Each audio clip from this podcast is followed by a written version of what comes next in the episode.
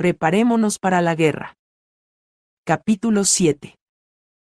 Escuchar a Dios. No os hagáis tesoros en la tierra, donde la polilla y el orín corrompen, y donde ladrones minan y hurtan, sino haceos tesoros en el cielo, donde ni polilla ni orín corrompen, y donde ladrones no minan ni hurtan, porque donde esté vuestro tesoro, allí estará también vuestro corazón. Mateo 6, 19, 21.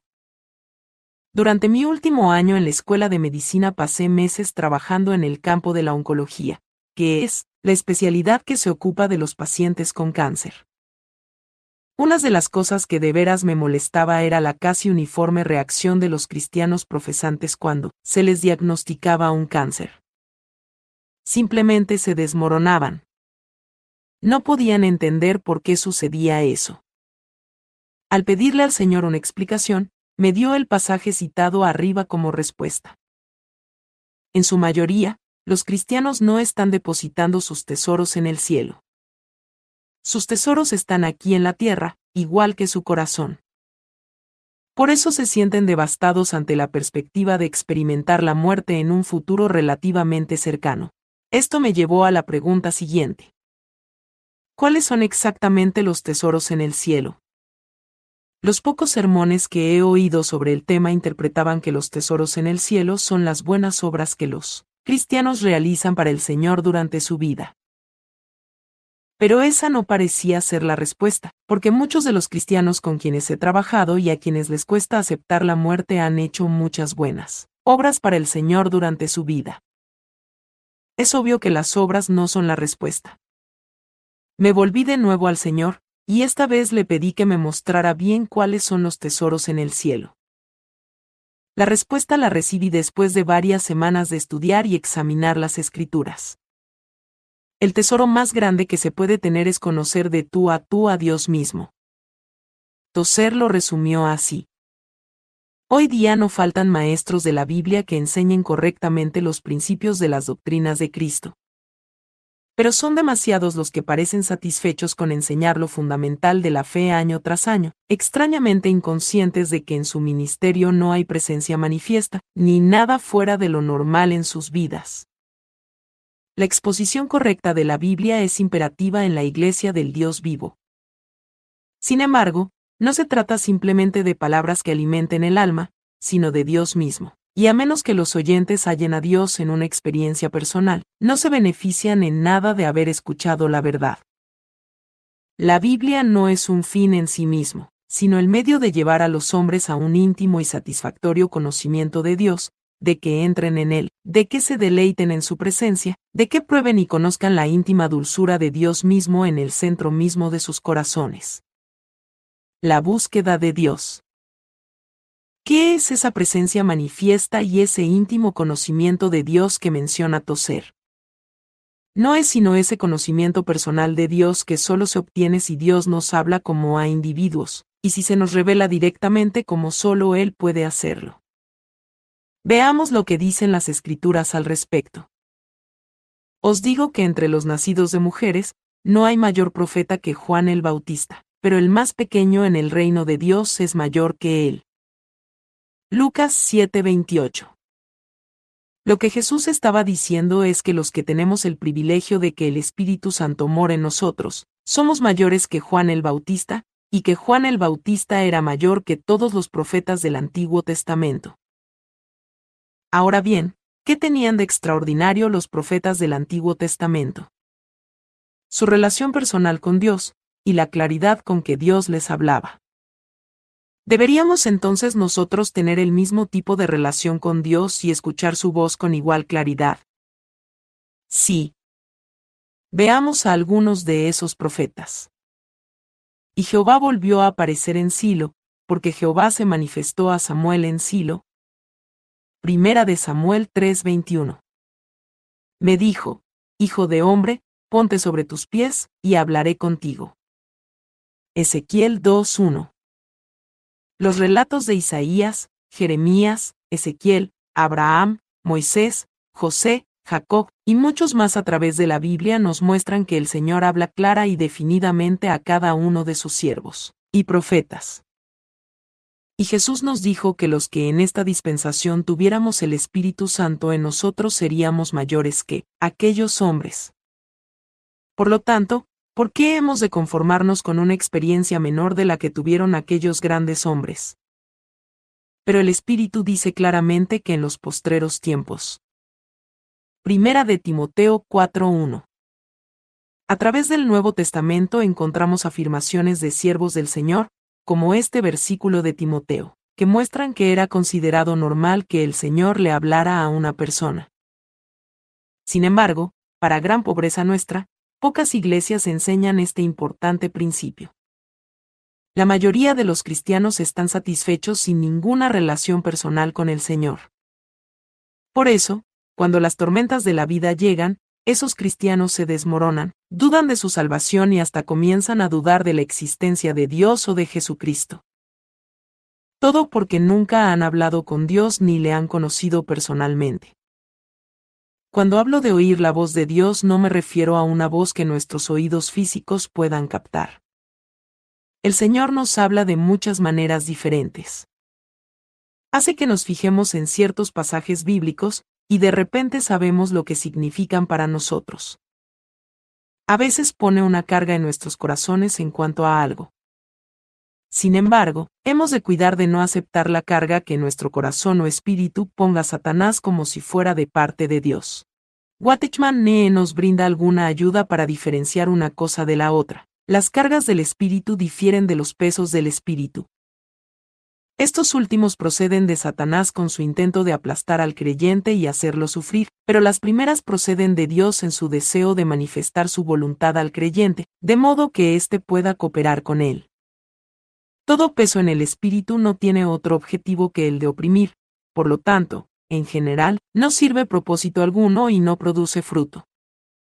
Una carga del espíritu, por otra parte, es dada por Dios a su Hijo con el propósito de llamarlo para que trabaje, ore o predique.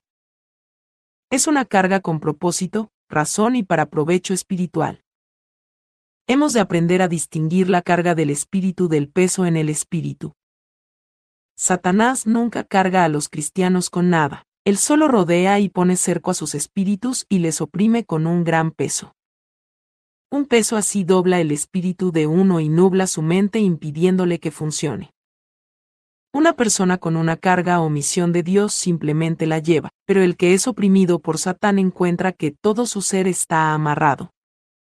Con la llegada del poder de las tinieblas, el creyente instantáneamente se da cuenta de que pierde su libertad. Una carga dada por Dios produce resultados opuestos. Por pesada que pueda ser, el interés en las cosas de Dios nunca le oprime o le estorba para orar.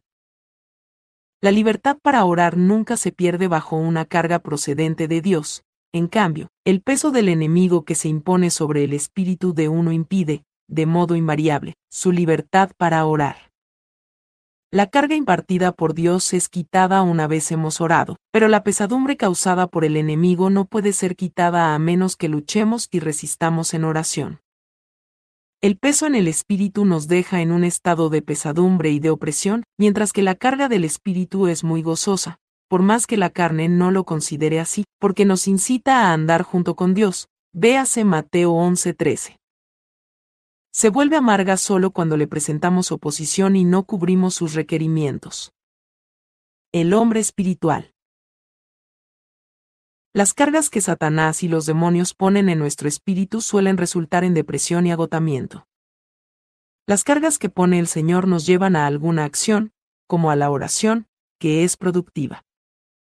Sin embargo, si ofrecemos resistencia a una carga que el Espíritu del Señor haya puesto en nuestro corazón, nos sentiremos muy mal y a la larga apagará al Espíritu Santo y abrirá las puertas a la opresión satánica.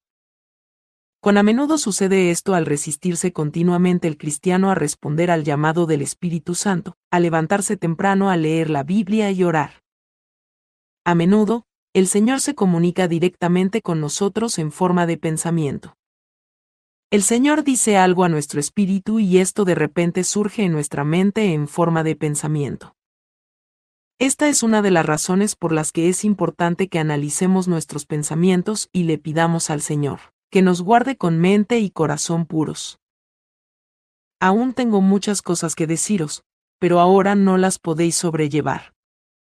Pero cuando venga el Espíritu de verdad, Él os guiará a toda la verdad, porque no hablará por su propia cuenta, sino que hablará todo lo que oyere, y os hará saber las cosas que habrán de venir. Él me glorificará, porque tomará de lo mío, y os lo hará saber. Juan 16, 12, 14. Y nos atestigua lo mismo el Espíritu Santo, porque después de haber dicho, Este es el pacto que haré con ellos. Después de aquellos días, dice el Señor, pondré mis leyes en sus corazones, y en sus mentes las escribiré. Hebreos 10, 15, 16. El Espíritu Santo pone pensamientos en nuestra mente, y es así como nos habla y nos da testimonio. A veces el Señor pone un concepto completo en nuestra mente. Esta experiencia yo la puedo describir simplemente diciendo que es como si el Espíritu Santo de un tirón pusiera párrafos enteros o páginas completas de información en mi mente. A veces tengo que pedirle que vaya más despacio porque no puedo pensar con tanta velocidad. A veces es solo una frase a la vez y en forma conversacional. Rara vez es una emoción porque las emociones engañan fácilmente y podemos llegar a depender demasiado de ellas. Muchas veces he oído decir que el Señor está pidiendo algo a una persona porque siente ese deseo en el corazón. El problema es que a veces si uno se detiene a confrontar ese deseo con la Biblia, nota que contradice los mandamientos de Dios. No podemos tomar las emociones como guías porque Satanás y los demonios las manipulan demasiado fácilmente, y casi siempre están contaminadas con nuestra naturaleza pecadora. Satanás y los demonios también pueden meter pensamientos en nuestra mente. La Biblia es nuestro resguardo. El Señor jamás nos dirá algo que no concuerde con su palabra, la Biblia. Además, si oramos y conversamos con el Señor en silencio, Satanás no podrá leer nuestra mente y por lo tanto no podrá poner en nosotros pensamientos que tengan algo que ver con lo que pasa por nuestra mente al orar. Este es otro motivo importante por el que tenemos que aprender a dominar nuestros pensamientos, para que no divaguen mientras estamos en oración y en comunión con el Señor. Yo amo a los que me aman, y me hallan los que temprano me buscan. Proverbios 8:17. La traducción literal de la palabra del hebreo para temprano significa diligentemente, con implicación de seriedad. La relación con el Señor debe ser buscada diligentemente. Solo el Espíritu Santo puede enseñarnos a escuchar su voz. Quizás tenga usted que procurar este tipo de relación con mucho ayuno, lágrimas y oración. Recuerde que el Señor nunca anda deprisa, y probablemente ponga a prueba su sinceridad. Si no le ha pedido al Señor que realice en usted la obra de la cruz, como se describe en el capítulo 6 al hablar del bautismo en fuego, no podrá desarrollar una relación así con Él. Además, si usted no está totalmente entregado a Él no podrá desarrollar una relación así.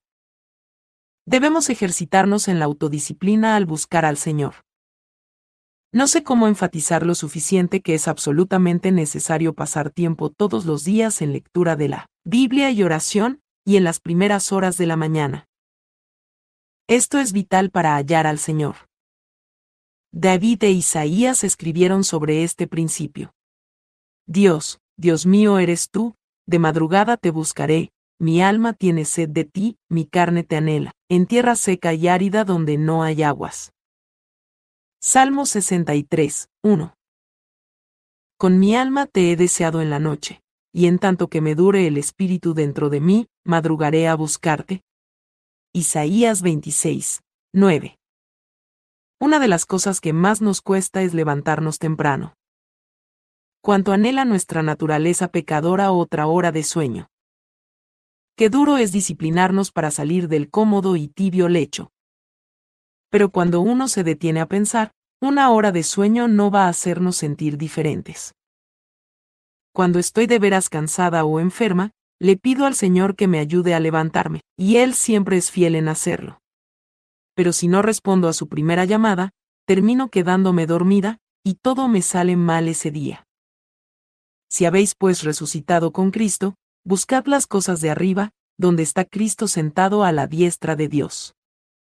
poned la mira en las cosas de arriba, no en las de la tierra. Colosenses 3:12 Este pasaje nos muestra que buscamos a Dios por un acto de nuestra voluntad. Deliberadamente ponemos la mira en las cosas celestiales. Muchos se quejan de que no desean una relación así con el Señor, o de que de veras no sienten deseos de leer la Biblia. Claro que no. No olvidemos que nuestra carne, nuestro ser natural, es hostil a todo lo que tenga que ver con Dios. Además, podemos estar seguros de que siempre hay un demonio apostado cerca de nosotros para poner en nuestra mente pensamientos opuestos a que leamos la Biblia. Muchas veces hallo necesario reprender a los demonios antes de empezar a leer la Biblia. Tenemos que disciplinarnos para hacer las cosas que Dios nos manda lo deseemos o no. Leer la Biblia y buscar a Dios es una orden, no una opción que el cristiano tiene. Mi corazón ha dicho de ti, buscad mi rostro. Tu rostro buscaré, oh Jehová. Salmos 27, 8.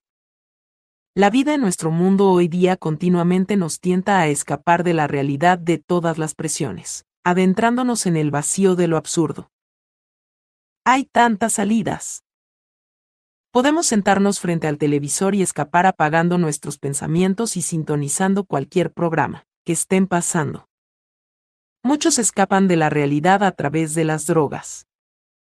Pero muchos más a través de las absurdas e interminables letanías de la música rock incluso la música rock cristiana. Que ayudan a la persona a dejar la mente en blanco y permitir solo las sensaciones físicas. Otra gran tentación es escapar al mundo de la fantasía mediante la elaboración de interminables y vanas imaginaciones que conducen a un mundo que no es real. Y que nos alejan más y más de Dios, que es la fuente misma de nuestra vida y de nuestro ser. Las múltiples técnicas de la meditación de la nueva era, el yoga, la meditación trascendental, las grabaciones subliminales y las técnicas de relajación ayudan también al participante a dejar la mente en blanco y huir de la realidad. Es un verdadero sacrificio rechazar deliberadamente esos escapes, no mirando nosotros las cosas que se ven, sino las que no se ven, pues las cosas que se ven son temporales, pero las que no se ven son eternas. Segunda de Corintios 4:18. En vez de escapar de la realidad, debemos disciplinar nuestra mente para pensar en Dios, en la Biblia, para hablar con el Señor. Constantemente debemos evaluar lo que nos sucede a nosotros y alrededor de nosotros a la luz de la palabra de Dios, que es nuestra guía y fuente de sabiduría. Cuando hagamos esto en obediencia a los mandatos del Señor, veremos que el Espíritu Santo nos habla cada vez con más frecuencia. Entonces, no importa lo que esté sucediendo a nuestro alrededor, aun si nuestro cuerpo físico está muriendo. No desmayamos. Antes, aunque este nuestro hombre exterior se va desgastando, el interior no obstante se renueva de día en día. Segunda de Corintios 4:16. En Isaías se nos da una solemne advertencia. Buscad a Jehová mientras puede ser hallado, llamadle en tanto que está cercano. Isaías 55, 6. Si no buscamos ahora al Señor, cuando lleguen los problemas será demasiado tarde. No tendremos la relación que hay que tener con el Señor para que nos ayude en la hora difícil. No permitamos que nuestros apetitos naturales nos impidan obtener el precioso tesoro de llegar a conocer mejor al Señor en las tempranas horas del día. El Señor anhela pasar con nosotros esos quietos momentos al comenzar el día. Por años he tenido el hábito de contemplar el alba junto al Señor durante el verano, y los atardeceres durante el invierno. Nunca olvidaré cierta mañana hace varios años. Había pasado una hora leyendo la Biblia y orando, pero el Señor no me había hablado, ni tampoco había sentido mucho su presencia. Mientras regresaba a la casa para prepararme para un día de trabajo, me sorprendió que el Señor me hablara de repente y me dijera, Hija, disfruté mucho esos breves momentos contigo. Aunque no me había hablado ni yo había sentido su presencia, de todos modos había estado conmigo. No nos detenemos a considerar cuánto desea el Señor tener nuestro amor y nuestra comunión. Más si desde allí buscares a Jehová tu Dios, lo hallarás, si lo buscares de todo tu corazón y de toda tu alma. Deuteronomio 4:29. Pero sin fe es imposible agradar a Dios, porque es necesario que el que se acerca a Dios crea que le hay, y que es galardonador de los que le buscan. Hebreos 11:6. El Señor desea que tengamos comunión con Él, nos ordena que lo busquemos. Pero una forma cierta de desarrollar una comunicación personal con Él es dar un paso de fe. Tenemos que aceptar como cierta la promesa del Señor cuando dice que Él es galardonador de los que le buscan. Lleva tiempo desarrollar una relación así.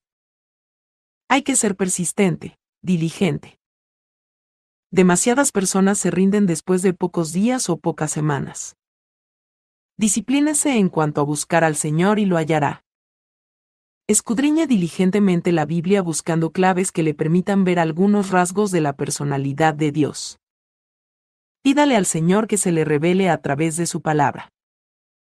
Uno de mis libros favoritos de la Biblia es Isaías. El Señor revela de tantas maneras su personalidad en ese libro. Véalo usted mismo. Hay infinidad de joyas escondidas en la Biblia. ¿Sabe qué son? Son vistazos directos a la personalidad misma de Dios. Cuando el Señor le hable y usted compruebe que lo que le dijo concuerda con la Biblia, y el Espíritu Santo confirme en su corazón que fue su voz la que escuchó, deberá aceptar por fe que así es. Si no, Satanás intentará persuadirlo de que no fue el Señor el que le habló, que no son más que imaginaciones suyas. El Espíritu mismo da testimonio a nuestro espíritu de que somos hijos de Dios. Romanos 8:16 por lo cual, como dice el Espíritu Santo, si oyereis hoy su voz, no endurezcáis vuestros corazones, como en la provocación, en el día de la tentación en el desierto. Hebreos 3, 78. El Espíritu Santo nos hablará a nosotros si estamos dispuestos a escuchar su voz. Entonces, cuando le escuchemos, no endurezcamos nuestros corazones, sino que prosigamos con fe y obediencia en todo cuanto el Espíritu Santo nos haya dicho. Por lo general, el Espíritu Santo comienza a hablarle a un creyente señalándole algo que no agrada al Señor. Existe la tentación de no hacer caso a ese mensaje y seguir haciendo lo mismo. Si lo hacemos, estaremos endureciendo nuestros corazones y dejaremos de recibir comunicaciones del Señor. Muchas personas tienen miedo de hablarle al Señor y escuchar lo que Él tenga que decirles porque temen ser engañados. Temen aceptar como del Señor algo que es producto de su imaginación o procedente de Satanás o los demonios. Yo misma he pasado por eso. Tuve una terrible experiencia al respecto poco después de la liberación definitiva de Elaine. Pensé en dos ocasiones que el Señor me había dicho algo, y esto en cuestión de un par de días. En ninguno de los dos casos eran cuestiones que pudieran comprobarse en la Biblia porque tenían que ver con actividades cotidianas. Así que obedecí pensando que la orden provenía del Señor. Como resultado, por poco Elaine y yo perdemos la vida y hubo consecuencias de largo alcance. Me sentí muy molesta. Corrí al Señor y pasé muchísimo tiempo de rodillas llorando y diciendo, Señor, tienes que darme alguna manera segura de escuchar tus instrucciones. Es necesario que yo pueda saber instantánea y claramente si es tu voz o la de Satanás y sus demonios. No puedo ser vulnerable ante Satanás de esta manera. El padre me respondió fuerte y rápidamente y me dejó atónita. Me dijo, entonces no puedes servirme. ¿Por qué no? Fue mi asombrada respuesta porque mientras estés en tu condición humana pecadora vas a ser vulnerable a los ataques de Satanás. Lo que tienes que hacer es confiar en que yo voy a honrar las intenciones de tu corazón de servirme. Habrá veces en que permitiré que te engañen y que cometas errores y caigas. Pero siempre estaré presto a recogerte, y aprenderás lecciones de gran valor en cada experiencia. Siempre tengo un propósito en todo lo que hago. No siempre sabrás cuál es ese propósito, porque yo soy Dios. Comprendí que lo que yo había estado diciendo al Señor era que estaba dispuesta a salir y pelear esta batalla, muy real contra Satanás, pero a la vez le estaba diciendo que tenía que obligar a Satanás y a los de su reino a que utilizaran balas de salva en vez de balas de verdad.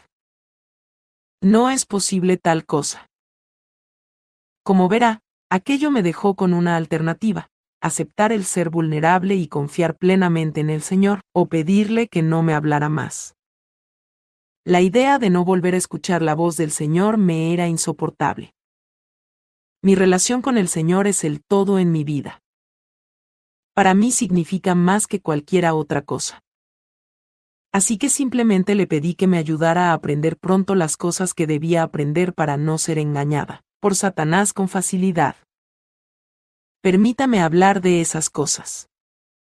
Oro todos los días para que el Señor me revele los engaños de Satanás. Nunca soy lo suficientemente astuta como para descubrirlos por mí misma. Simplemente tengo que confiar en que el Señor me los señalará. Ahora ando por fe cada día, confiada en que el Señor honrará las intenciones de mi corazón. El deseo de mi corazón es servirlo, y Él honrará ese deseo. Desde entonces he aprendido a ser mucho más sensible a las vacilaciones que siento en mi espíritu, y que el Espíritu Santo pone en mí. He aprendido que nunca debo ser impulsiva. Si tengo la más ligera duda, o si no me siento en plena paz, espero antes de actuar. También he aprendido a trabajar junto a otros. El Señor envió a sus discípulos de dos en dos. Todavía lo hace así. Elaine y yo somos compañeras en nuestro servicio al Señor. Y ahora tenemos también a un hermano que es una cobertura espiritual en nuestro ministerio. Nunca salimos a dictar conferencias ni tomamos decisión importante alguna si entre los tres no hay unanimidad. Si solo uno de nosotros no se siente totalmente tranquilo en cuanto a lo que queremos hacer, no lo hacemos hasta que estemos los tres de completo acuerdo y nos sintamos totalmente tranquilos en cuanto al curso de acción. Es mucho más difícil para Satanás engañar a dos o tres que a uno. Permítame poner un ejemplo. Hace como un año nos pidieron que fuéramos a hablar ante cierta organización en la costa oriental de los Estados Unidos. Elaine y yo nos sentíamos tranquilas en cuanto a ir, pero el hermano que es la cobertura espiritual de nuestro ministerio no sentía paz al respecto volvimos a orar, y durante las siguientes dos semanas Elaine y yo recibimos dirección del Señor en cuanto a que no fuéramos. No lo hicimos y expusimos nuestras razones. Un mes más tarde, la misma organización nos volvió a invitar, y fuimos y el Señor nos bendijo ricamente. Unos tres meses más tarde llegó una tercera invitación. Esta vez fui yo la que no se sintió tranquila en cuanto a ir. Otra vez nos pusimos a orar, y los otros dos estuvieron de acuerdo en que no debíamos ir. En ambas ocasiones resultó que si hubiéramos ido, las consecuencias habrían sido desastrosas. Más adelante fuimos por segunda vez, y el Señor nos bendijo tan ricamente como en la primera ocasión. En decisiones pequeñas en las que no creemos necesario molestar al hermano, Elaine y yo actuamos bajo el mismo principio de la unanimidad. Si las dos no sentimos paz en cuanto a un determinado curso de acción, no proseguimos hasta que ambas nos sintamos tranquilas. Por ejemplo, se nos pidió ayuda en cierto caso de liberación. Conocíamos bien a las personas, y sabíamos que eran verdaderos siervos del Señor, sin embargo, nos avisaron con solo 24 horas de antelación. En mi opinión debíamos ir, pero Elaine no se sentía tranquila. Así que, como no teníamos tiempo de inquirir bien la voluntad de Dios, les dije que no iríamos porque no había unanimidad entre nosotras al respecto. El caso es que, si hubiéramos ido, las consecuencias habrían sido lamentables. Aquellas personas nos llamaron después y nos dijeron que se alegraban de que no hubiéramos ido, porque era una trampa de Satanás para destruirnos. Como nos ceñimos al principio de la unidad, nos libramos de una de las trampas de Satanás. ¿Cuántos errores tristes se evitarían si los esposos y las esposas operaran de la misma manera? Hermanos y hermanas, si su cónyuge es cristiano, tienen que entender que ese cónyuge le ha sido dado como compañero. Quizás era su orgullo el tener que esperar por su cónyuge en cada decisión, pero es una protección contra los engaños de Satanás. La esposa es una compañera, no un adorno. Y las esposas tienen que reconocer el orden que Dios estableció en el matrimonio y no adelantarse a sus esposos. Uno de los peores errores de los pastores hoy día es que no cultivan este tipo de relación con sus esposas en la obra del Señor. Es una tentación constante buscar fuera del matrimonio compañerismo en la obra del Señor. ¿Cuántas puertas se abren y cuántos pastores caen en la trampa del adulterio por desobedecer este principio? Si usted opina que su esposa no es apta para este tipo de actividad espiritual, entonces su casa no está en orden y lo mejor sería que pasara tiempo en oración con su esposa para que se produzca ese tipo de relación. Dios nos ha ordenado específicamente que, aparte del Señor, no pongamos a nadie por encima de nuestro cónyuge. Este es un problema en las iglesias carismáticas. Los pastores tienen la asiaga tendencia de dar más importancia a otras compañeras de oración que a sus esposas. Dios no bendice esto. Muchas veces, si pienso que el Señor me está pidiendo que haga algo que la Biblia no menciona y me siento algo intranquila, simplemente oro en silencio, para que Satanás no sepa lo que estoy orando, y le pido al Señor que de una forma u otra me dé una confirmación. Y lo dejo así. Sé que el Señor tiene muy buena memoria. No hay por qué perder el tiempo con el asunto. No lo converso con Elaine porque sé que es mejor dejar que el Señor haga lo que sea necesario. A veces la respuesta llega pronto, a veces pasan los meses y no llega, y a veces no llega nunca. Pero muchas veces Elaine me dice de repente, últimamente el Señor ha estado poniendo en mi corazón esto o lo otro. Y ese es precisamente el asunto sobre el que he estado esperando confirmación. La mayoría de nuestra comunicación con el Señor la hacemos en silencio. Satanás no puede leer nuestra mente. Si usted está en sus asuntos y haciendo sus quehaceres hogareños, o lo que sea, y le habla al Señor mentalmente, Satanás no sabe lo que usted está pensando. Lo único que Satanás y sus demonios pueden hacer es lanzarnos pensamientos negativos, como el de sentirnos insatisfechos con nuestra situación, o enojados con los que nos rodean, etc. Pero el Espíritu Santo conoce cada pensamiento nuestro y puede respondernos según lo que estemos pensando. Mucha gente pregunta si debe guardar silencio y esperar que el Señor le hable. No, porque el Espíritu Santo es tan poderoso que puede imponerse a nuestros pensamientos. Lo hace conmigo, y también con muchas personas que conozco. Hay gran peligro en la tendencia a vaciar la mente de todo pensamiento, en espera de que el Señor hable. Recuérdelo siempre, si usted no controla su mente, Satanás lo hará.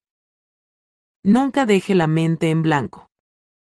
Una mente en blanco es puerta de entrada para los demonios. Hay ocasiones, sin embargo, en que uno está desesperado por oír la voz del Señor pero Él deja de hablarnos del todo. Esto me sucede con frecuencia cuando estoy en medio de una crisis.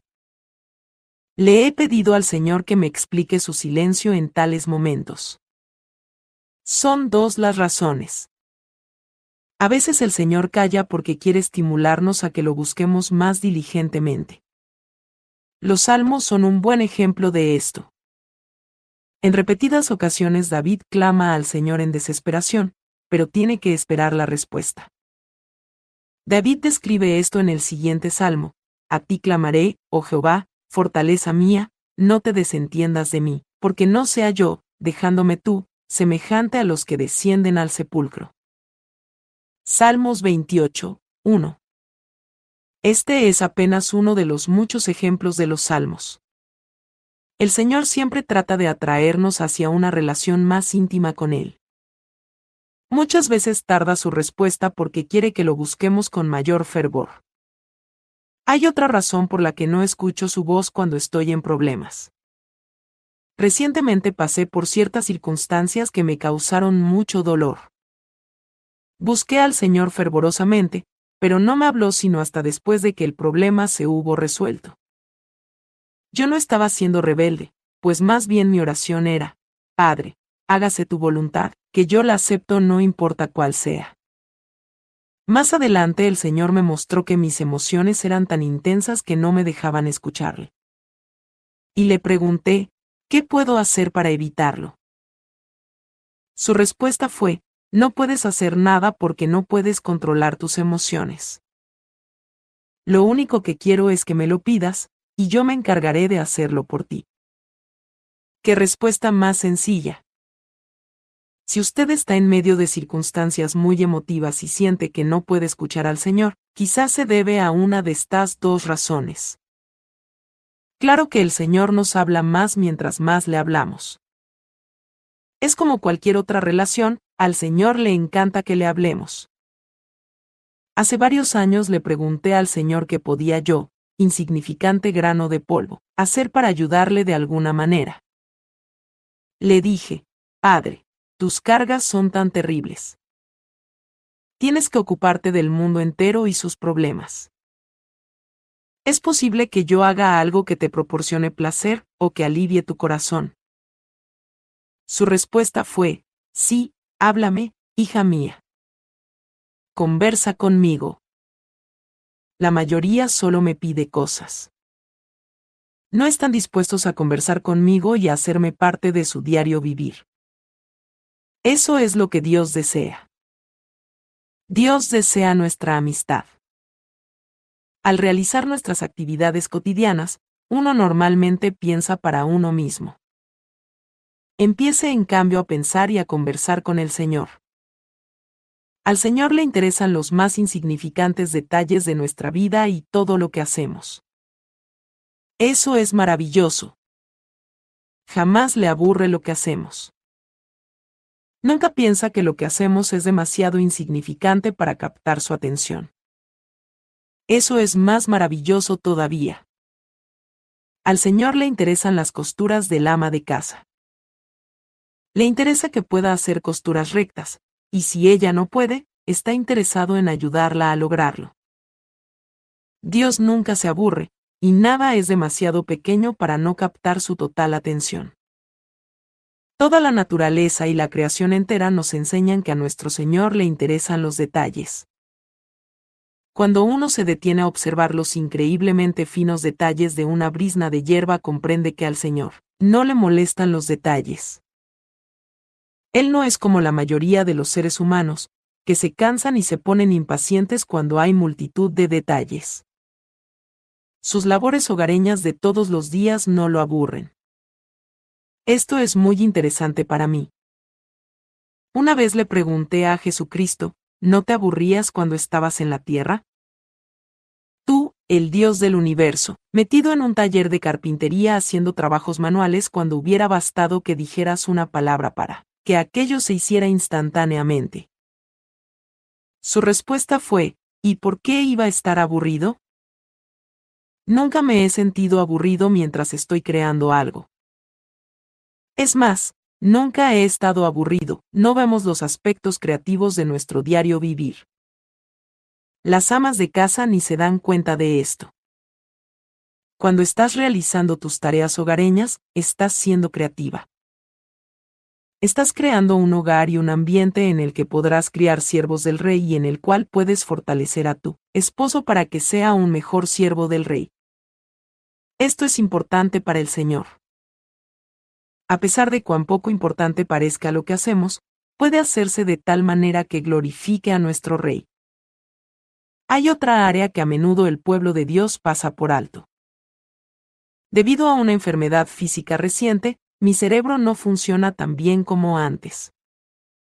Tengo gran dificultad para recordar. Casi siempre estoy deprisa y siempre estoy cansada, y siempre tengo más cosas que hacer que las que alcanzo a hacer. Por eso, he aprendido a depender cada vez más del Espíritu Santo. A lo largo del día, al ver las cosas que tengo que recordar más tarde, simplemente le pido al Espíritu Santo que me las recuerde. Él es tan bueno que lo hace siempre. Ahora, cuando olvido algo, es culpa mía por no haberle pedido al Señor que me lo recuerde. ¿No es maravilloso el Señor? Es que no hay otro ser en el universo entero que esté totalmente interesado en todos los detalles de nuestra vida. No hay un ser humano que esté interesado en los pormenores de nuestra vida. Cada persona está mayormente interesada en los detalles de su propia vida, no en los de la nuestra. Pero el Señor sí. Satanás no está interesado en nuestra vida en la misma forma. A él solo le interesa destruir y causar dolor. Todos tenemos una vida de pensamientos. Mientras estamos despiertos, estamos pensando. En vez de pensar para nosotros, pensemos para el Señor. Formémonos el hábito de hablarle de todo. Mientras hablamos con el Señor todo el día, los pensamientos que vienen a nuestra mente edifican nuestra relación con el Señor, y nos guían a sentir un amor más profundo hacia Él y a una entrega a Él más completa. Entonces veremos que los pensamientos que hay en nosotros con respecto a leer más la Biblia y hacer su voluntad no, son pensamientos nuestros. Nuestra carne, o mente natural, no produce pensamientos de este tipo, ni tampoco los demonios. Solo el Espíritu Santo pone en nosotros pensamientos así. Por cuanto los designios de la carne son enemistad contra Dios, porque no se sujetan a la ley de Dios, ni tampoco pueden, y los que viven según la carne no pueden agradar a Dios. Mas vosotros no vivís según la carne, sino según el Espíritu, si es que el Espíritu de Dios mora en vosotros. Y si el Espíritu de aquel que levantó de los muertos a Jesús mora en vosotros, el que levantó de los muertos a Cristo Jesús vivificará también vuestros cuerpos mortales por su Espíritu que mora en vosotros. Romanos 8, 7, 11. Cuando el Señor nos habla aún en cosas insignificantes, nos atrae más y más a Él. Jesús dijo, Si me amáis, guardad mis mandamientos. Juan 14, 15. Y de nuevo dice, cuando el Espíritu Santo venga, tomará de lo mío y os lo hará saber. Juan 16, 15. Ni el reino de Satanás ni nuestro hombre natural hacen estas cosas. Esto nos ofrece la seguridad de que este tipo de mensajes proviene del Señor porque hacen que lo amemos cada vez más. Busquemos al Señor con todo nuestro corazón. Él es nuestra roca, pero si no conocemos al Señor y por lo tanto no podemos escuchar su voz y recibir sus directrices, jamás podremos mantenernos firmes en medio de la terrible maldad de este mundo. Este fue el capítulo 7 de Preparémonos para la guerra. Por favor, síguenos para que escuches el libro completo. Que Dios te bendiga.